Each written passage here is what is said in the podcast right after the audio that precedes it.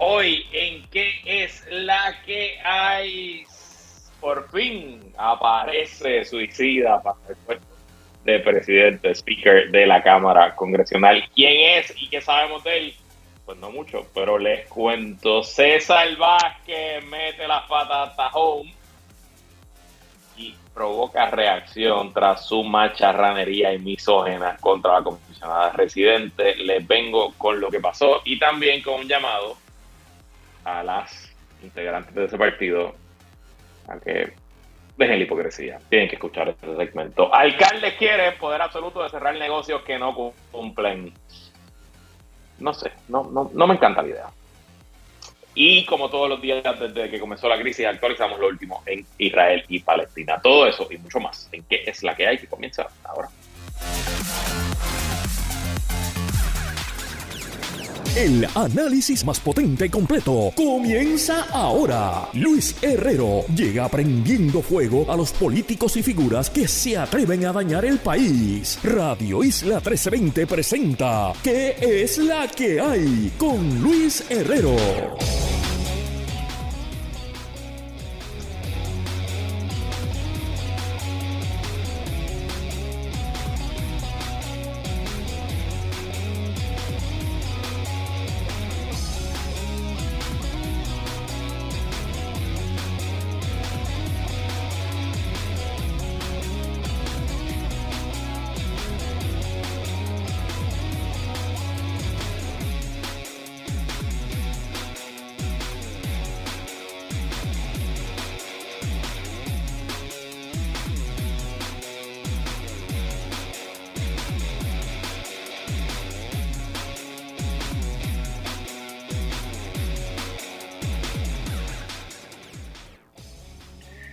Eh, muy buenas tardes, disculpe que estamos teniendo un problema aquí con el sonido. Estoy remoto hoy y no sé qué está pasando. Se me configuró la computadora minutos antes de entrar, así que pido disculpas. Pero bueno, muy buenas tardes, bienvenidos y bienvenidas a ¿Qué es la que hay con Luis Herrero por Radio Isla 1320? Hoy es miércoles 25 de octubre de 2023. Estamos en vivo y en directo para todo Puerto Rico por el 1320 AM y su cadena para el mundo a través de radioisla.tv, nuestra aplicación para teléfonos Radio Isla Móvil y en facebook.com diagonal Radio Isla TV. Yo soy Luis Herrero y como siempre les invito a que me sigan en todas las redes sociales como L Herrero. Y recuerda que este programa lo puedes escuchar en su formato podcast. Búscalo como que es la que hay en tu aplicación de podcast favorita para que me escuches cuando a ti te dé la gana y qué es la que hay de qué vamos a hablar. Hoy actualizamos la crisis en Israel. Se acabó el lío congresional por ahora. República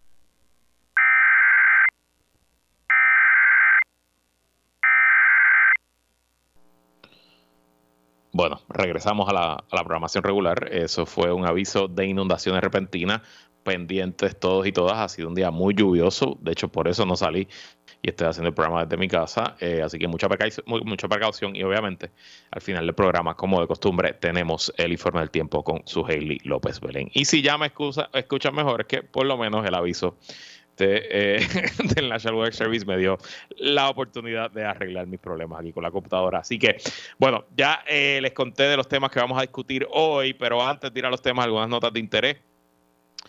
Eh, hay que estar muy pendiente con lo que está pasando en eh, Acapulco, en México, en el estado de Guerrero, en la costa pacífica de la República Mexicana, de esencialmente de un día para otro. Una tormenta tropical eh, se convirtió en el huracán Otis en menos de 24 horas de ser tormenta tropical pasó a ser huracán categoría 5 y cuando tocó tierra, tocó suelo mexicano, entró con vientos de hasta 165 millas por hora, o sea que entró eh, con vientos más rápidos que los que pasaron por el huracán María y obviamente con solo 24 horas o menos tuvieron los residentes y comercios de la zona en prepararse. Eh, a esta hora es muy poca la información que se conoce, el huracán cortó toda comunicación, eh, así que habrá que esperar varias horas para ver qué ocurrió en la hermana República Mexicana. Y en Buenos Aires, política argentina, hemos hablado tres días corridos. Hoy, la ex candidata, Leo de la agencia F, la ex candidata de la coalición opositora Juntos por el Cambio, Patricia Bullrich, eh, anunció que apoyará al libertario Javier Milei eh, en la segunda ronda, con quien reconoció diferencias, ah, según anunció ella misma este miércoles en una rueda de prensa ofrecida en Buenos Aires junto a Luis Pietri, quien la Luis Petri, quien la acompañó en la candidatura como aspirante a vicepresidente. La ex ministra de Seguridad dijo que no podían ser neutrales en el balotaje, que es la segunda vuelta, y que se encuentra ante el dilema de cambio o continuidad mafiosa. Argentina, desde nuestro punto de vista, no debe reiniciar un nuevo ciclo kirchnerista liderado por el ministro de Economía Sergio Massa porque llevaría a la Argentina a su decadencia final, al firmó Bullrich con un gesto adusto. Así que para recordarle los números, Massa se impuso con 36.28%, en un segundo lugar quedó el populista de extrema derecha Javier Milei con 29.98 y la candidatura de eh, la derecha moderada, la derecha histórica, Bullrich quedó en tercer lugar con 23.83. Obviamente, si todos los que votaron por Burrick se movieran a Milley. Ahí están los votos suficientes para sobrepasar el 50%, pero la realidad es que Milley no es presentable en sociedad. Y hay muchas personas que a lo mejor están dispuestos a taparse la nariz y votar por el continuismo del gobierno kirchnerista, que está increíble pensar que estamos hablando de la reelección de este gobierno o amarrarse un loco que se llama Javier Milei. Veremos, muy interesante, como les dije, esta elección será el 19 de noviembre. Y bueno, en peores noticias para Donald Trump, noticias legales, no noticias políticas, eh, ayer les conté que tres de sus abogados, tres de sus abogados en el caso de Georgia se habían declarado culpables y estaban colaborando con la fiscal del distrito de Fulton, del condado de Fulton en ese estado sureño. Bueno, pues eso en el caso de Georgia. Tarde, pasó cuando yo estaba al aire, ayer me había enviado la noticia, pero realmente pues no, no la pude leer, estaba al aire. Pero ayer nos enteramos que en el caso que se lleva en Washington DC, que lleva el fiscal especial independiente Jack Smith, que es el caso más serio de todos los casos criminales, porque es el caso que va al meollo del sistema democrático norteamericano. Es el caso donde se acusa a un presidente de utilizar su poder para impedir la transferencia pacífica de poder. Ese caso, que son solo cinco acusaciones, que es el más rápido que se está moviendo, que se va a ver en marzo de este año, que tiene la juez que hasta ahora ha sido más fuerte y probablemente más hostil contra Donald Trump. En ese caso, un señor de nombre Mark Meadows lleva cooperando con el fiscal especial Jack Smith. No lleva un día, no lleva una semana, no lleva un mes, lleva cuatro meses que llegó a un acuerdo de inmunidad para cooperar y testificar contra Donald Trump. ¿Y quién es Mark Meadows?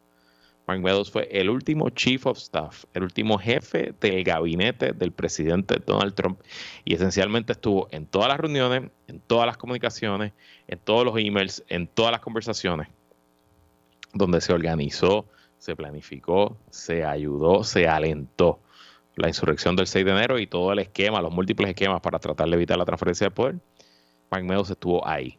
Esto no es un testigo cualquiera, esto no es un abogado loco como Rudy Giuliani o una abogada que llegó de la nada a ser abogada de Trump como Jenna Ellis. Este es el jefe de gabinete. Su oficina literalmente está pared por pared con la oficina del presidente Donald Trump. Así que obviamente estos son muy malas noticias para el presidente noticias legales, no necesariamente noticias políticas. Y recuerden que este caso será el primero que se va a ver y se va a ver en marzo. Bueno, actualizando la crisis en Israel, hoy otro día sin invasión terrestre de parte del eh, ejército israelí en la franja de Gaza, pero el primer ministro israelí Netanyahu, que, ojo, siempre es importante el contexto. Y yo sé que la discusión está muy polarizada, pero al igual que no podemos decir que jamás representa a todos los palestinos, tampoco podemos decir que el gobierno del primer ministro Netanyahu representa a todos los israelíes. Eh, Netanyahu está pasando por una crisis seria de credibilidad. Sus números de desaprobación desde que comenzaron los ataques terroristas ese 5 de octubre se han ido al piso y en cualquier otro momento su gobierno ya hubiera caído, simplemente por la crisis y por la guerra, que el gobierno no ha caído y se configuró un gobierno de unidad, pero Netanyahu está bastante mal.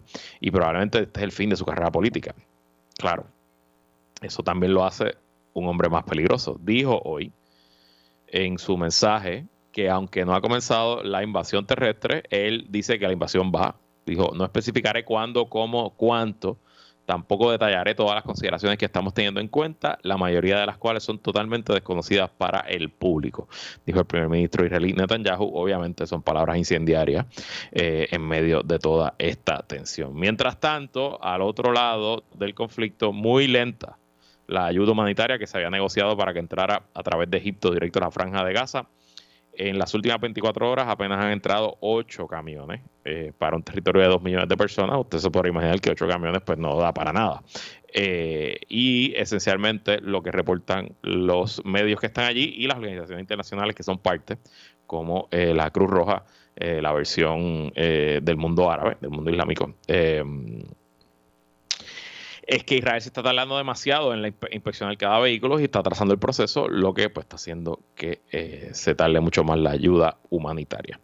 Y por otro lado, como si hiciera falta, el ejército israelí reportó hoy que han recibido ataques, municiones y bombardeos. Eh, en la frontera con Siria, especialmente en la región eh, disputada de las alturas de Golán, que es una región que eh, Israel conquistó en una de las guerras en los 70, si no me equivoco, pero que Siria la eh, reclama como históricamente de ellos y siempre ha habido mucha atención. También allí hay varios, varias villas, varios varios desarrollos de israelitas que quieren reclamar ese territorio. Así que obviamente no hay buenas noticias hoy en este conflicto. Digo, realmente no ha habido buenas noticias desde que comenzó el 5 de octubre. Y bueno, pasando a Washington, D.C., ¿se acabó el papelón o comienzo de un nuevo papelón? Tras, ¿cuántas fueron? Cinco. Cinco votaciones y cuatro candidatos. Correcto. Por fin hoy, los republicanos deciden nominar como su nuevo presidente de la Cámara a un señor que literalmente hoy Mitch McConnell dijo que no conoce. Dijo el líder de América, estoy leyendo de político.com, el líder de la minoría del Senado republicana, Mitch McConnell, dijo que nunca ha conocido al congresista y nuevo líder de la mayoría. Chuck Schumer, el líder demócrata y para todo efecto el presidente del Senado, la persona que maneja todo el asunto, eh, dijo también que ni siquiera lo conoce. Ay, santo Dios. Eh, el nuevo presidente de la Cámara Republicana es un congresista de Luisiana que se llama Mike Johnson, que yo tampoco lo conozco, nunca había escuchado del nuevo presidente de la Cámara, tercero en línea para suceder al presidente Joe Biden y eh, y eh, esencialmente gana, y según lo explica ese artículo de político que estoy citando, esencialmente gana porque lleva tan poco tiempo allí que todavía no ha logrado hacer enemistad con demasiadas personas. O sea, su no juventud tiene, bueno, su juventud tiene 51 años, pero su relativo poco tiempo en el Congreso pues todavía no le ha dado suficientemente espacio para crear enemigos y como no tenía enemigos, al final del día, pues fue un candidato de consenso entre las facciones más centristas y las facciones más derechistas, más fundamentalistas del caucus republicano. Importante, aunque no lo conozcamos, aunque no se le eh, reconozca ningún tipo de liderato, ningún tipo de logro, es lo que se le dice en el, en el parlance eh, legislativo en inglés, un backbencher, aunque sea del banco, este señor Mike Johnson tiene sus credenciales republicanas extremistas bien al día. Él es una persona socialmente conservador que se opone al matrimonio LGBT, se opone al aborto, en, esencialmente todas sus modalidades. Eh, también es un eh, es un trompista puro y duro con todo lo que representa ser trompista en el 2023 con sus opiniones en cuanto a Ucrania, Israel, geopolítica, opiniones sobre el gasto del gobierno, eh, opiniones sobre las investigaciones contra Donald Trump, entre otros asuntos. Y también fue parte eh, eh, esencial del liderato de la estrategia que ayudó a Donald Trump a intentar revertir el resultado de las elecciones en ese fatídico 6 de enero. O sea, que aunque es un desconocido, Discúlpenme, discúlpenme, estoy de regreso aquí eh, en que es la que hay con Luis Herrero. Ya ustedes saben, las inclemencias del tiempo nos está haciendo eh, varios problemas técnicos. Está lloviendo a cántaros. Estoy aquí ahora mismo en mi apartamento. Yo vivo en un piso 11 y esencialmente no se ve el horizonte. El día está bien, bien feo, así que mucho, mucho cuidado en la carretera. Eh, como saben, estamos en vivo, en directo, en que es la que hay con Luis Herrero. Eh, estaba hablando, no sé exactamente dónde me quedé, pero estaba hablando de que la extrema derecha, luego de sus múltiples eh, maniobras, patatúes, tantrums, temper tantrums, lograron que un hombre de esa extrema derecha hoy se convierte en presidente de la Cámara de Representantes. O sea, el señor Mike Johnson, desconocido, apenas 51 años, sin ningún logro sustantivo, no es un líder que ocupe ninguna posición importante hasta hoy. Sí, es verdad, todo eso es cierto. Pero sigue representando un triunfo para la extrema derecha que logró sacar un presidente de la Cámara que, vamos, era bastante conservador. Nadie pensaba que, Steven eh, que eh, Kevin McCarthy no fuera conservador, pero no era un integrante fidedigno de la derecha trompista republicana. Y ahora un integrante de esa derecha trompista republicana es el presidente de la Cámara. ¿Qué podemos esperar de ahora en adelante? Bueno, obviamente el primer tema en agenda va a ser el cierre del gobierno de los Estados Unidos, que como saben es a mitad de noviembre que se agota el dinero que eh, aprobó el Congreso a principios de octubre para mantener la operación del gobierno federal y que fue ese acuerdo donde los demócratas votaron con menos de la mitad de los republicanos, fue gracias a ese acuerdo que los republicanos sacaron al presidente de la Cámara. Así que eso va a ser agenda número uno.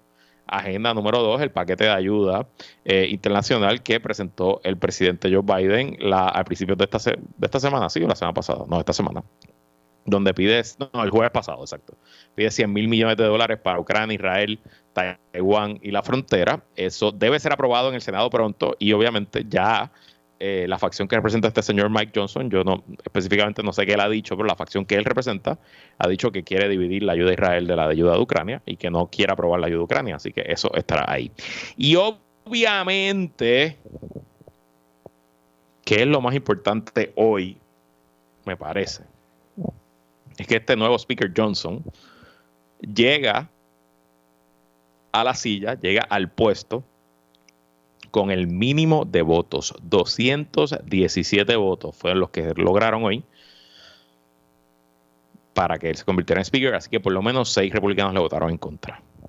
¿Y qué aprendimos en este proceso? Que solo hace falta un republicano, uno solo, que cambie de bando para volver a entrar en esta espiral en este circo y en esta inestabilidad política. Así que, como dije al principio del segmento, fin del papelón y comienzo del papelón futuro. Y bueno, antes de irnos a la pausa, tenemos una entrevista súper interesante. Eh, estamos hablando con los amigos de McDonald's y regresa nuevamente el gran día de McDonald's una iniciativa solidaria que ayuda a dos fundaciones sin fines de lucro en la isla. Y para que nos explique un poco de qué se trata este gran día, nos acompaña Mariela Jorge. Bienvenida, Mariela, ¿y qué es la que? Muchas gracias por la invitación. Este gran día eh, es una iniciativa de McDonald's que anualmente en sus 95 restaurantes, el 100% de la venta de Big Mac se destina dos entidades y este año toca el 3 de noviembre, el viernes 3 de noviembre. Así que obviamente eso es eh, la semana que viene, el 3 de noviembre, todos los Big Macs que se compran en Puerto Rico van a apoyar a varias organizaciones. ¿Qué organizaciones son las que se benefician de esta iniciativa este año? Eh, sería el Boys and Girls Club y la organización que ellos representan, la Fundación Infantil Ronald McDonald. Ambos eh, procuramos mejorar la calidad de vida de los niños, jóvenes y familias puertorriqueñas. en el caso del Boys and Girls Club, lo hace ofreciendo herramientas y cursos de desarrollo académico y profesional para que miles de jóvenes en Puerto Rico estén cada día más cerca de sus metas personales y profesionales. Y en el caso de nosotros, identificamos, desarrollamos y respaldamos programas que ayuden al bienestar del niño y su familia. Obviamente ambas fundaciones con muchos años en Puerto Rico y eh, con un récord probado de ayudar a las familias puertorriqueñas. Y te pregunto, Mariela, porque si alguien no quiere esperar hasta el viernes eh, el viernes que viene para hacer esta ayuda y comprar un Big Mac, ¿cómo pueden apoyar al Boys and Girls Club y a la Fundación Infantil Ronald McDonald's? Pues buenas noticias, lo pueden hacer desde hoy mismo, pasando por cualquiera de los restaurantes, compran un corazoncito emblemático que dice yo amo ayudar, al que incluso eh, firman su compromiso poniendo eh, su nombre. Eh, este corazoncito se vende por un dólar y como dije está disponible en todos los restaurantes McDonald's de Puerto Rico. Bueno, pues ahí lo tienen, ayuden una buena causa y cómprense un sabroso Big Mac eh, a la misma vez. Eh, así que gracias Mariela Jole por estar aquí con nosotros. Gracias a ustedes por la oportunidad. Bueno, nosotros vamos a una pausa y cuando regresemos hablamos del macharrán de César Vázquez, las reacciones y también les cuento de una hipocresía del liderato femenino de Proyecto Dignidad con todo este asunto. No se vayan a que la calle continúa. Regresamos. Bueno, me aclaran que Mike Johnson, el nuevo presidente de la Cámara, no fue electo con el mínimo, con 217 votos, fue electo con 220. Así que puede perder más de uno. Solamente puede perder cuatro votos para no quedar como presidente de la Cámara. Pero bueno, eh, uno es, mejor cuatro que uno, sin duda. Bueno, cambiando el tema, el día de hoy ha sido de esos días desagradables de, eh, que a veces ocurren en la política puertorriqueña. Eh, propulsados por un macharrán que obviamente eh, no sabe que el mundo ha cambiado y que ya no se puede venir a los medios a juzgar o hablar o bipulear a las mujeres por lo que decían hacer con su cuerpo. Y hablo, por supuesto, del doctor César Vázquez, eh, ex candidato a la gobernación por el proyecto de dignidad y su presidente hasta la fecha, hasta ahora que estamos grabando el programa a las 5 y 24 de la tarde. Y César Vázquez, que de hecho estuvo primero aquí eh, con Julio eh, en, temprano en la mañana y em, esencialmente acusó a Danora Enríquez, su, quien ya radicó para la gobernación de ese partido, de ser una embustera. Ya vino aquí esencialmente tempranito por la mañana, ya estaba despotricando contra las mujeres, pero fue en el programa de eh, Rubén Sánchez en la colega Lukaku, donde votó la bola César Vázquez y dijo, estoy leyendo de Metro, yo no lo escuché, hay gente, por ejemplo, que te enseñan un sonograma con dos bebés y hay gente que está preguntando si realmente está embarazada o es otra mujer la que lleva a esos niños, dijo Vázquez en entrevista con WKQ 580. Este fue más allá y le preguntó al periodista Rubén Sánchez, ¿estaría dispuesto a hacerle esa pregunta? Para que Puerto Rico sepa si hay integridad verdadera. Primero, contexto. Yo no sé dónde comenzó este rumor, yo no sé si ese rumor lleva pasando desde el primer día que la comisionada reciente presentó su eh, sonograma y le anunció al país que estaba embarazada. Em, pero donde primero yo lo escuché, porque me mandaron el clip, es del activista Eliezer Molina, que en uno de sus interminables live, creo que durante el fin de semana, insinuó esto mismo que hoy dijo César Vázquez. Presumo que en el multiverso de Proyecto Dignidad, en los chats de Telegram y de WhatsApp de Proyecto Dignidad, ese clip de Eliezer Molina corrió y le llegó a sus manos a César Vázquez y César Vázquez decidió tirarse detrás por el mismo barranco que se tiró Eliezer Molina, que obviamente es una persona sin ningún tipo de escrúpulos, de esencia y que honestamente le hace más daño que bien a los movimientos en Puerto Rico, pues detrás de esa persona se fue César Vázquez y se fue por el mismo rico. De César Vázquez no hay mucho peor que yo pueda decir que ya no se haya dicho. Así que esencialmente no voy a repetir eh, ni voy a dedicar demasiado del tiempo de este programa a eh, describir quién es ese ser humano. Pero porque ese ser humano tiene la capacidad de odiar como odia, Tampoco voy a descartar una posible teoría de conspiración. Y ustedes saben, los que me escuchan hace mucho tiempo, que yo odio las teorías de conspiración. Usualmente intento eh, traer información veraz aquí para desarmar la mayoría de las teorías de conspiración. Eh, pero, en cierto sentido, las teorías de conspiración aplican y apelan a la mente del ser humano porque a veces, a veces, la minoría de las veces, pero de vez en cuando y de cuando en vez, una teoría de conspiración se prueba como cierta. Y yo en la política hace muchos años, muchos años, muchos años, aprendí, eh, porque lo vi pasar en acción, que a veces una campaña o un partido o un candidato con un objetivo manda a un portavoz a decir algo completamente inaudito, escandaloso y no presentable en sociedad, como lo que dijo César Vázquez esta mañana de Jennifer González y sus hijos de su gemelo y su embarazo. Sabiendo que eso va a generarle la reacción que le generó a César Vázquez y que hoy hay gente incluso pidiendo que renuncie a la presidencia de su partido. Pero que aún así lo hacen porque quieren traer el tema. Y miren, aquí estoy jugando a conectar los puntos. Así que los invito a que se pongan su sombrero de aluminio conmigo y se adentren un momento a esta teoría de conspiración que yo les estoy explicando hoy. ¿Qué nos dijo la encuesta de Noticel en las últimas semanas? Que Puerto Rico es un país extremadamente conservador, que una de las preocupaciones principales de la mayoría del país es la familia tradicional.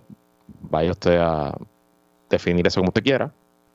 Y que evidentemente la comisionada residente está pasando por un momento difícil en cuanto a su imagen pública.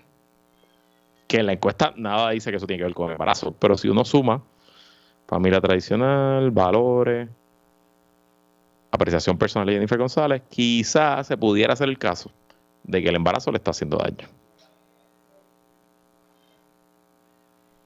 Y a lo mejor César Vázquez, sabiendo que ya no va a ser candidato a la gobernación, dijo, pues yo me voy a tirar, yo me voy a tirar aquí de sacrificar hoy a decir lo que voy a decir, porque al final del día yo lo que quiero es seguir perjudicando a Jennifer González de nuevo, teoría de conspiración. Ningún tipo de información detrás de esto. Pero es que me parece tan curioso. Digo, no descartemos que ese que simplemente es un loco. Es tan macharrán que la lengua le va por el frente de su cerebro, tan brillante que tiene que ser para ser doctor. Y de hecho, se tiró. Yo no soy doctor, pero yo vi un video de Jennifer González ayer o antier en el Congreso y Jennifer González está evidentemente embarazada. Y que el doctor se tira así a lo loco. Pero bueno, obviamente la comisión residente reaccionó y con razón indignada, y nos solidarizamos con ella, dijo Jennifer González en pleno, en pleno siglo XXI, es inaceptable que se perpetúen estereotipos de género para limitar a las mujeres en la política y en cualquier otro ámbito. El embarazo no debería ser un factor para juzgar la capacidad de una mujer para liderar y tomar decisiones importantes, sea donde sea. Un embarazo no es una enfermedad, lo repito, un embarazo no es una enfermedad y lo vuelvo y lo repito, un embarazo no es una enfermedad. Y obviamente termina diciendo lo que es una realidad. A un hombre no le limitan en nada. Porque si fuera al revés, y Jennifer González se llamara Javier González y tuviera 47 años, y, y fuera su esposa la que estuviera embarazada de gemelo, pues nadie hubiera dicho nada, absolutamente nadie. César Vázquez no hubiera soltado su lengua viperina en el día de hoy. Y claro, detrás de eh, las expresiones de Jennifer González, que Paco no tuvo que hasta publicar una carta de su doctor, tremendo doctor, por cierto, de su ginecólogo certificando que está embarazada, como si esto se tardara un certificado de buena conducta, ¿me entiendes? Es que es tan absurdo, de verdad. Pero, obviamente, pues las mujeres, el liderato femenino de Proyecto Dignidad, que es esencialmente el liderato más importante de ese partido, tomando a su política de mayor perfil, la senadora Jan Rodríguez Bebe fue a Twitter y dijo el embarazo de la comisionada reciente es un asunto de su vida privada sobre el que nadie está llamado a emitir opiniones, incluso aunque haya decidido compartir públicamente este proceso. Toda opinión o cuestionamiento en torno al embarazo de una mujer, incluyendo el de aquellas en la vida política, es inapropiado y nunca debe ser parte del debate político. Joan Rodríguez Bebe, tienes total y completa razón. Y de hecho, el cantazo que ha recibido César Vázquez de parte de las líderes de su partido y fuera de su partido es tan fuerte que lograron que César Vázquez pidiera perdón. Imagínese usted lograr que un doctor pida perdón. Para como un doctor que cree en la Biblia y que piensa que lo que dice la Biblia es literal, muchacho. Eso sí que es un milagro. Pero, y aquí es que hoy que nadie ha hablado de esto. Senadora Joan Rodríguez Bebe. Si usted dice que el embarazo es un asunto de la vida privada, sobre el que nadie está llamando a emitir opiniones, pues yo le tengo una pregunta a usted. Ante su consideración en el Senado está el proyecto de la Cámara 0577. es un proyecto viejísimo del representante Ángel Mato García y del hoy ex representante Orlando Aporte. Este proyecto se radicó el 10 de marzo de 2021 y es para crear la ley de acuerdos de subrogación gestacional a los fines de establecer las normas y los requisitos para realizar acuerdos de subrogación gestacional en Puerto Rico, disponer sobre los derechos y responsabilidades de las partes involucradas, establecer el procedimiento judicial requerido, las órdenes judiciales a solicitar prueba de nacimiento, filiación y disposiciones para la inscripción en el certificado de nacimiento, para añadir los artículos, etcétera, etcétera, del Código Civil, etcétera senadora. Qué bueno, qué bueno. De verdad, siendo total y completamente honesto. Qué bueno que usted salió a eh, criticar y condenar la acción de su correligionario César Vázquez. Pero las acciones hablan más fuerte que las palabras y desconocemos qué proceso, si alguno se hizo la comisionada residente para, eh, eh, ¿verdad?, de fertilidad para su embarazo. Y no nos debe importar. Como usted dice, es un asunto privado de ella y de su esposo. Y más allá de felicitarla, alegrarnos por que su familia va a crecer, deberíamos también solidarizarnos con ella como madre trabajadora eh, que está pasando por un proceso que es un embarazo difícil, porque tener un embarazo gemelo, todos los embarazos son difíciles, el embarazo gemelo es más difícil y pues en las condiciones de la comisionada probablemente más difícil aún.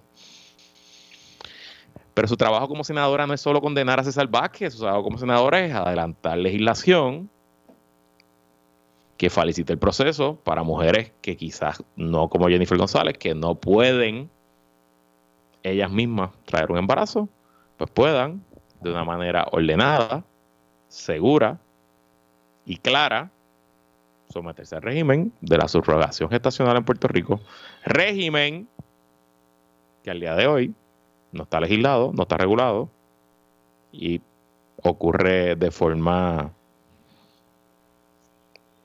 cada cual por su lado, porque el proyecto está muerto en la comisión que usted preside. Así que las palabras se las lleva el viento, las acciones son para siempre. Si no, no se moleste cuando alguien le diga hipócrita. Vamos a la pausa regresamos con más. Es que la que hay.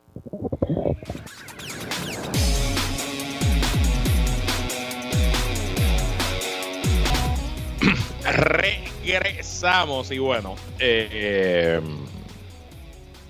este tipo de noticias de la que vamos a hablar ahora tiende a surgir y resurgir a través de los años sobre todo cuando aumenta la preocupación de la ciudadanía por la seguridad o cuando hay noticias de alto calibre, de alto perfil, eh, violentas, ¿no? Y pues en este caso, la eh, trágica muerte a manos de un pistolero luego de una pelea en Santurce del apoderado de las gigantes de Carolina del baloncesto supernacional femenino en una, un club nocturno en San Juan que según entiendo es distinto al que se había dicho originalmente, porque hay una noticia que ahora me confundió, pero bueno, eh, pues ha revivido un reclamo que hacen algunos alcaldes de que esencialmente se le dé poder absoluto de cerrar negocios cuando ellos entiendan que esos negocios no están en cumplimiento de las normas municipales. De hecho, ayer la Cámara de Representantes aprobó el proyecto 319 para conferir a los municipios la facultad de revocar permisos de negocios que operen en violación de los términos y condiciones establecidas, según radicado por el portavoz de la mayoría y representante de Carolina, Ángel Nemesio Mato García. Y bueno, un permiso que da un negocio y en eh, que da un municipio, en Puerto Rico el famoso permiso de uso lo da a los municipios, depende de la jerarquía del municipio, etcétera, etcétera.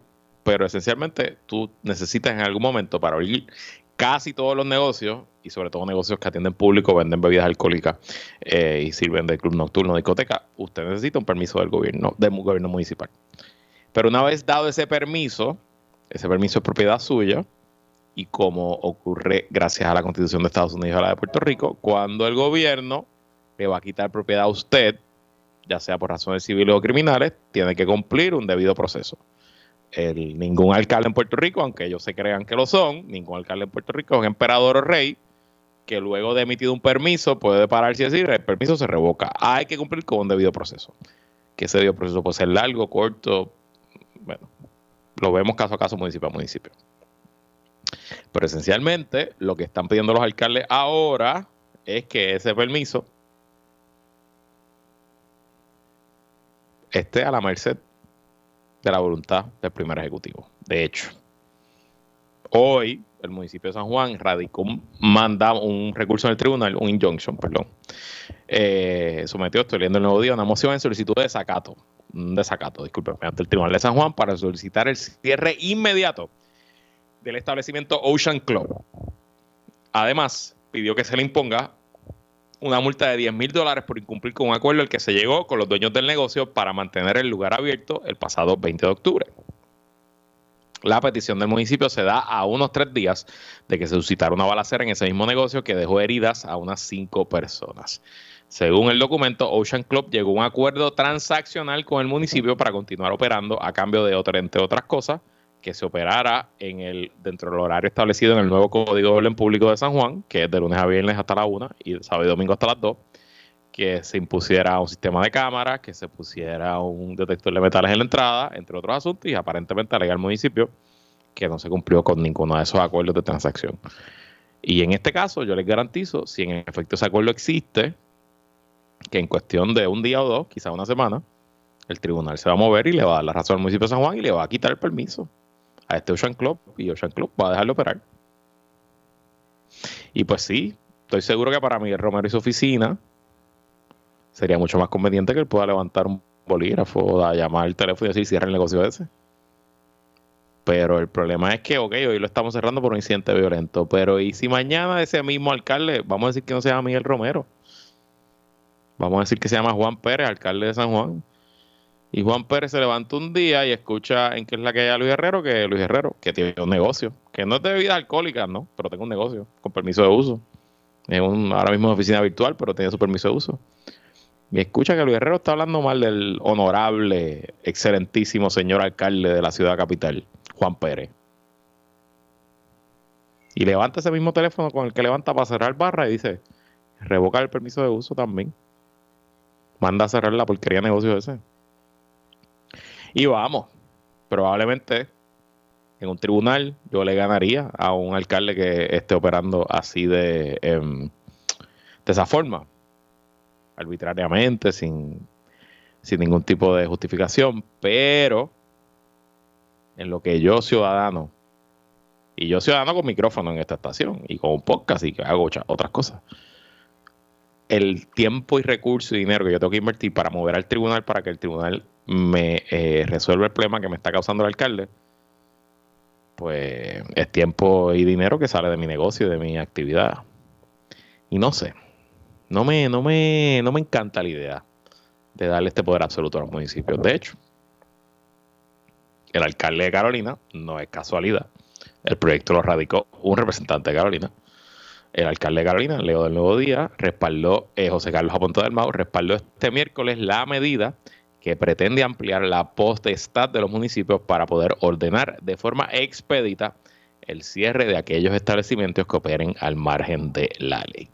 El alcalde justificó su postura con el cierre en 2019 de Socus Lounge, el establecimiento que por espacios de una década fue objeto de múltiples querellas por de incumplimiento por parte del ayuntamiento, y no fue hasta que se produjo una balacera que dejó el saldo de un hombre muerto cuando el tribunal emitió la orden de cierre del lugar. El establecimiento operaba en la zona de Isla Verde. Desgraciadamente tuvo que ocurrir ahí una desgracia para que el tribunal se diera cuenta de que los municipios necesitamos tener autoridad suficiente, no solamente para otorgar el permiso, porque sí la tenemos, pero esto tiene que ir a la par también con los para que los municipios pudiésemos cerrar el negocio cuando haya evidencia sustantiva de que esos negocios no se están usando con los propósitos que originalmente esos negocios fueron contemplados contestó a Ponte de Almao a preguntas de la prensa. En ese caso, dijo el funcionario, el establecimiento tuvo un permiso para operar una cafetería, pero tenía otras eh, operaciones. Y las expresiones de Aporte de Almado se producen a solo días de que el alcalde de San Juan, Miguel Romero, dijera al nuevo día que los municipios deben tener autoridad para intervenir de forma expedita con establecimientos que operen al margen de la ley. Entiendo la preocupación de ambos alcaldes. Y presumo que alcaldes y alcaldesas en Puerto Rico con zonas de entretenimiento urbanas, de discotecas, de vida nocturna, comparten gran parte de la preocupación también. En Puerto Rico hay una epidemia de violencia que no empezó este cuatrenio, que esencialmente lleva con nosotros probablemente desde la década de los 70-80. Detrás de esa epidemia de violencia hay temas culturales, temas económicos, obviamente la guerra contra las drogas, que crea una economía subterránea. Mientras la legislatura quiere darle más poder a los municipios, también legisla para hacer más fácil comprar armas, etcétera, etcétera. Pero, de verdad, de verdad, de verdad, de verdad, le queremos dar poder absoluto a 78 alcaldes y alcaldesas a revocar permisos de uso porque sí. Oigan, se puede cambiar la política pública. Se le puede enmendar la ley para que hacer más fácil este proceso de que se vaya al tribunal a pedir revocación de permiso de uso. Se puede crear un sistema de tres strikes, no sé. Pero para resolver un problema tenemos que ir primero a la solución más radical y poner en mano el emprendimiento de 78 líderes electos que cada uno se cree la máxima autoridad en su territorio. No sé, no me encanta. Honestamente no me encanta. Obviamente es un debate complicado. No quiero decir que no estoy dispuesto a que me convenzan, pero mucho, mucha precaución, porque el camino al infierno está pavimentado de las buenas intenciones. Y hasta aquí esta edición de que es la que hay con Luis Herrero, como siempre agradecido de su sintonía y patrocinio. Quédese con nosotros, la mejor información y análisis de la radio puertorriqueña continúa en Radio Isla 1320. Importante que escuchen hoy el informe del tiempo con Sujeli López Belén, día lluvioso, día complicado. Eso es lo próximo que tenemos en Radio Isla. Hasta mañana.